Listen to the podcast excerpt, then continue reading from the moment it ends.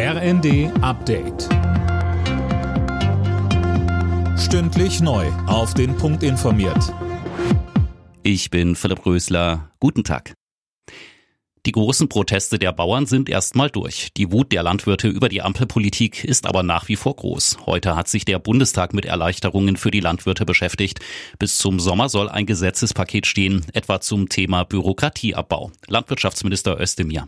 Außerdem ist jetzt die Gelegenheit, dass wir uns parteiübergreifend auf den Tierwohl-Cent einigen. Wenige Cent mehr pro Kilo Fleisch würden bedeuten, dass unsere Landwirte Tiere, Klima und Natur zum Wohle alle besser schützen können.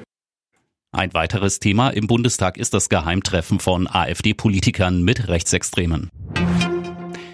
Das Winterwetter hat Teile Deutschlands weiter fest im Griff. Immerhin, der deutsche Wetterdienst hat seine Unwetterwarnung vor gefrierendem Regen aufgehoben.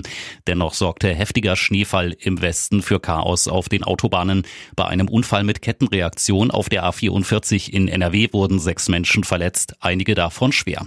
Probleme gibt es auch weiter auf dem Frankfurter Flughafen. Jeder dritte Flug für heute wurde gestrichen. Der alte Regierungschef ist auch der neue. In Hessen ist Boris Rhein als Ministerpräsident wiedergewählt worden. Die Mehrheit der Abgeordneten im Landtag stimmte für den CDU-Politiker. Rhein steht künftig an der Spitze einer Koalition aus CDU und SPD.